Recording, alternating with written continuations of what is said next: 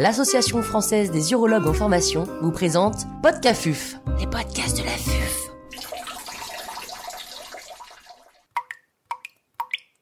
Recommandation française de prise en charge d'une varicocèle. Docteur William Akakpo, chirurgien urologue à l'hôpital Pitié-Salpêtrière à Paris, nous fait part de son expertise. L'intervenant n'a pas reçu de financement.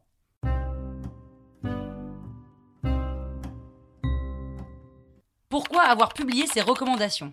Tout d'abord, puisque les dernières recommandations de l'Association française d'urologie concernant la varicocèle datent de 2007. Donc entre 2007 et maintenant, il y a eu de nombreux sujets de la littérature, de nombreux articles qui ont été publiés qui nous permettent d'actualiser les informations, les données sur la prise en charge de la varicocèle.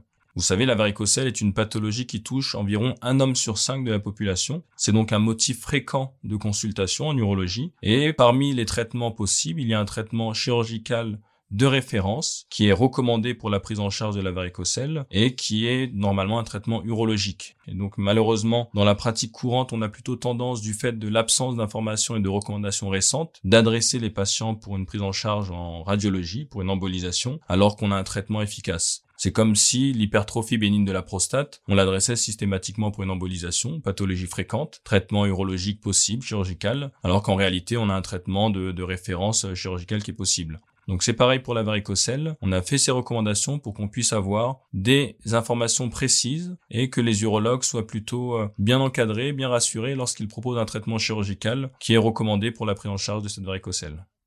Qui sont les patients à traiter?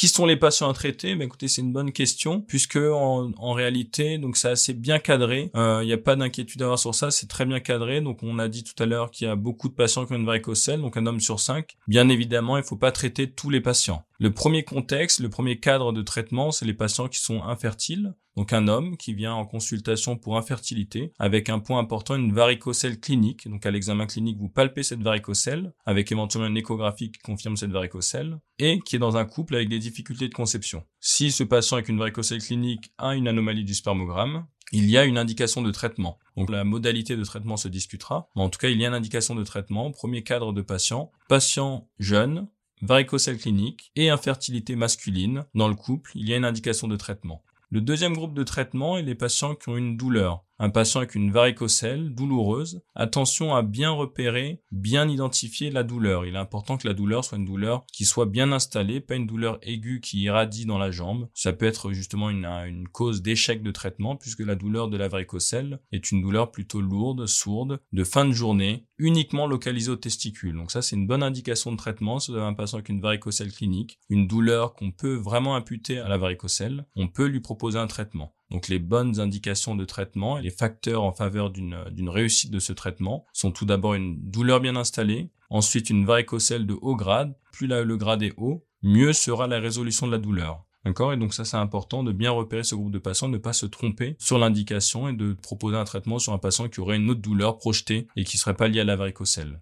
L'autre groupe de traitement, c'est l'enfant, l'adolescent avec une varicocèle, donc découverte au cours de l'adolescence, et une asymétrie de volume testiculaire une bonne indication de traitement. On considère que plus tôt on traitera le patient, meilleure sera la récupération. Donc là, les trois premiers groupes sont les groupes principaux de traitement de la varicocèle, infertilité, douleur et adolescent. Deux autres causes sont à part et à discuter au cas par cas. Un patient avec un hypogonadisme et enfin un patient qui consulte avec une varicocèle et qui le gêne esthétiquement. On peut discuter avec lui, mais attention, parfois une varicocèle de gros volume, de grade important, la réduction des veines, le volume n'est pas toujours euh, systématique, donc le patient peut être un peu moins gêné à l'effort, mais par contre, esthétiquement, le résultat n'est pas de, de 100%.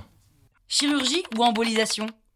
Grande question qu'on se pose. Si on veut être purement scientifique et se baser sur la littérature de ces recommandations, des recommandations européennes, la chirurgie, donc de référence, qui est une chirurgie sous-inguinale microscopique, donc avec un microscope soit au niveau de, de loupe chirurgicale, au niveau de lunettes, ou alors un microscope statique, et la technique de référence, c'est-à-dire qu'on fait une incision sous-inguinale au niveau de l'orifice inguinal, un peu en dessous, quelques centimètres, 3-4 cm selon la taille des doigts. On extériorise le cordon testiculaire et on fait une ligature micro chirurgicale de l'ensemble des veines en préservant l'artère, le déférent et les vaisseaux lymphatiques pour éviter les complications. Cette technique est à l'origine de meilleurs résultats, c'est-à-dire moins de complications post-opératoires, à savoir l'hydrocèle, moins de récidives et meilleurs résultats en particulier sur le taux de grossesse. Donc la chirurgie, si on veut rester purement scientifique, la chirurgie de référence qui est microchirurgicale sous-inguinale est la technique de référence.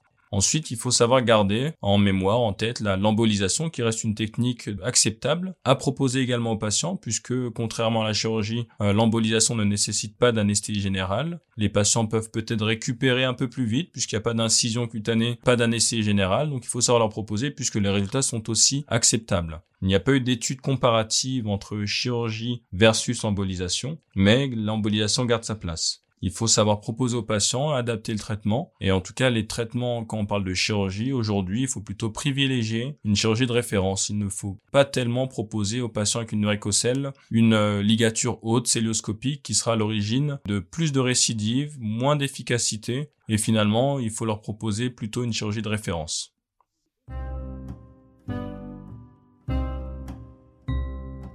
Un grand merci au docteur William Akakpo pour ses conseils précieux. C'était Podcafuf, les podcasts de